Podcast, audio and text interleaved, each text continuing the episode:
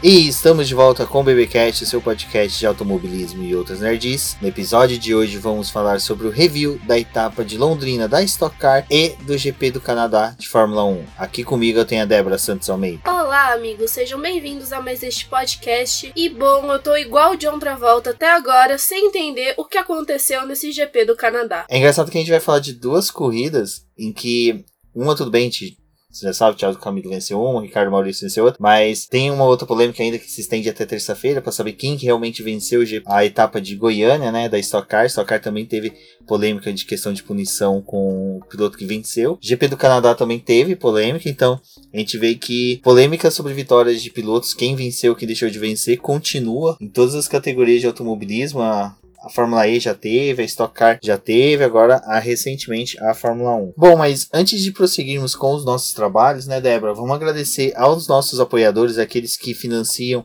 o Boletim do Paddock por meio da campanha coletiva e contínua lá no Apoies.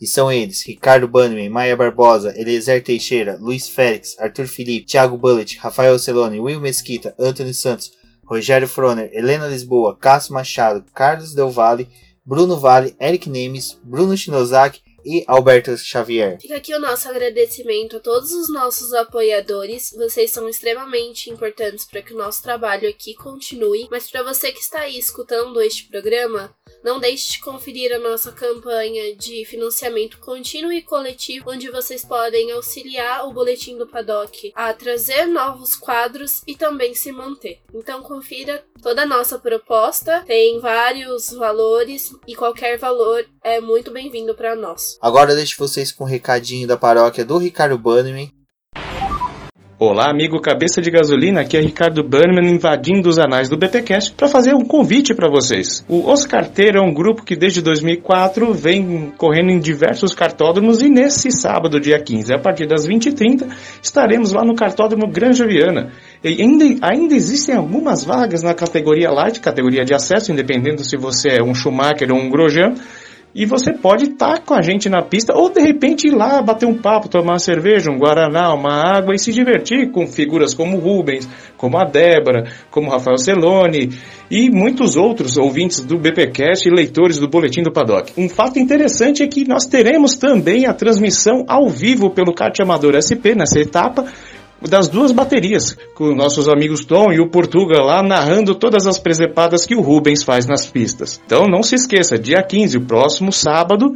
Então fica aí o convite para você ir lá bater um papo com a gente, encontrar essas figuras fantásticas, tanto da podosfera, quanto da escritosfera, quanto das pistas mesmo. E toca aí. Cara, e aí, quem estava errado?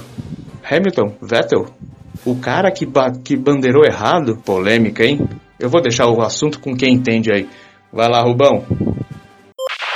Bom, Débora, rapidinho agora sobre esse Car. A Thiago Camilo, né, conseguiu a quarta pole seguida. Thiago Camilo que tá mostrando que, ao contrário do ano passado, ele tá sendo bem mais consistente, um piloto bem mais aguerrido. O carro e o piloto estão casando muito bem este ano. É, tá mudando bastante o cenário da temporada passada, onde a gente via várias vitórias, né, do Daniel Serra. E nessa temporada a gente tá vendo um pouco mais de dificuldade. E o time da Andreas Mateis, né, a Ipiranga Racing, ela tá bem mais forte forte. Camilo já conseguiu quatro poles esse ano, é, teve vitória, então, então tá sendo um ano bem diferente pro, pro piloto. E essa semana a gente ainda vai ter que esperar a decisão da vitória dele de Goiânia, onde disseram que ele queimou a largada. Aí ficou toda aquela polêmica de se queimou ou não queimou a largada. E essa decisão deve sair agora nessa terça-feira, né? Graças ao recurso que a equipe e o Thiago Camilo entraram para poder contestar essa retirada de vitória. Então tá aí essa desorganização ainda um pouquinho na Stock Car, mas a gente torce para que essa vitória seja mantida para ele. Até porque seria mais mais legal pro campeonato também, né?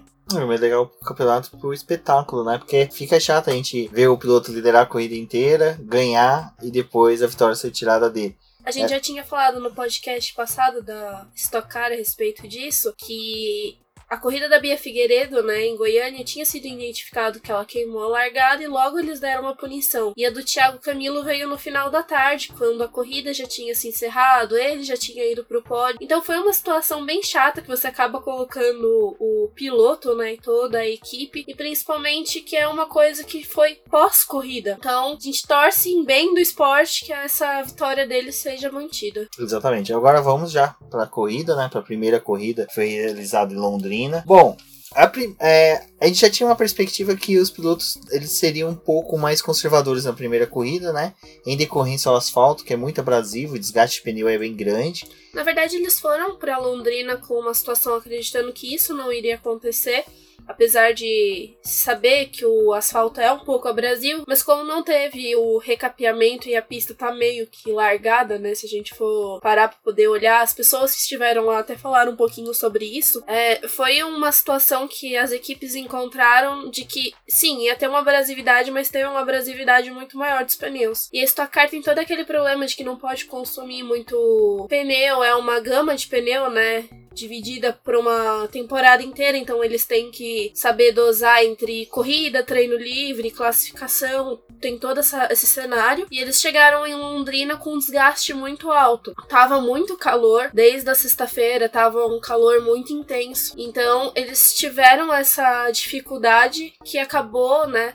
Também refletindo na própria corrida, onde de forma geral assim teria que se escolher entre uma ou outra corrida porque era difícil se dar bem nas duas provas. Exato, e tanto foi que os pilotos focaram bastante em ter uma primeira corrida bem conservadora, com pouco desgaste de equipamento, né? Para simplesmente chegar na segunda corrida e buscar uma melhor pontuação, uma vez que a pontuação entre as duas corridas já não é tão grande quanto era no passado. Então isso faz com que uh, foi uma corrida muito mais é, pautada pela conservação dos, dos equipamentos, dos pneus, né? A gente viu o Thiago Camilo despontar, mas ele despontou porque tem aquela questão de que tá na frente, tem menos resistência, turbulência. Não só então isso, o desgaste os pneus... pneu é menor, né? menor. Não só isso, os pilotos também, eles não estavam muito próximos nessa corrida, né? Eles realmente respeitaram uma distância de um pro outro. Acho que foi uma corrida até bem parada, não teve tanta ultrapassagem. A largada da Stock Car costuma ser bem emocionante, né? Às vezes com toque, essas coisas não, não ocorreu. E depois, né, quando a prova acabou, a gente viu essa vitória do Thiago Camilo, com o Valdeno Brito em segundo, que também já tinha muito tempo que ele não ia para um pódio da, da Stock Car, e o Júlio Campos em terceiro. Acho que a gente pode ressaltar que a vitória, uh, segundo lugar do Valdeno Brito, ele foi bem interessante, assim. O time, né, da Prati tava vindo bem forte no final de semana, já mostrava que tava andando ali na frente. E foi legal que foi uma dobradinha, né? O segundo e o terceiro lugar pra ele. Exato. E o só voltando um pouco na corrida, né? A gente já começa a corrida com o carro do Rubinho desmontado no grid, onde ele estava com problema de câmbio, o que fez com que ele focasse né, a corrida a segunda corrida e a primeira fosse. Ele deu poucas voltas, né? Ele, ele abandonou na primeira, pro, na primeira volta, já não foi pra pista, a equipe mexeu no carro, ele só voltou para poder dar mais algumas voltas e fazer uma ferição do carro, mas ele nem pôde largar no grid porque ele nem chegou a largar de fato na primeira corrida, né? Então ele saiu dos boxes. Exato. Bom, a primeira corrida foi assim, como a gente descreveu agora, como a gente disse, por motivos aí que de escolha dos pilotos e equipe. Foi uma corrida bem tranquila, não teve incidentes, não houve nada de muito surpreendente. Uma vitória bu bonita do Thiago Camilo, porque ele liderou de ponta a ponta.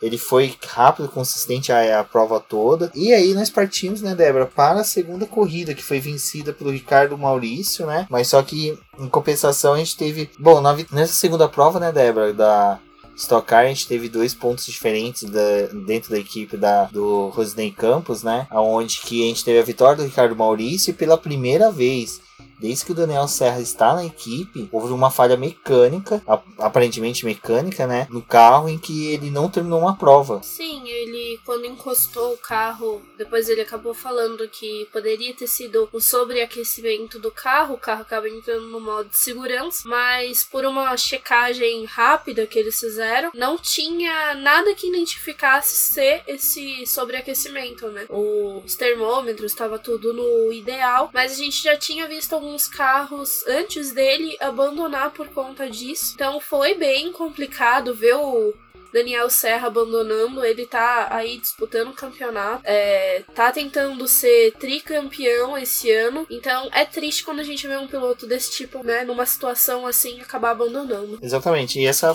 segunda prova, eu acho que ela foi um pouco mais movimentada, mas só que a gente teve algumas questões de pneu saindo de carro, que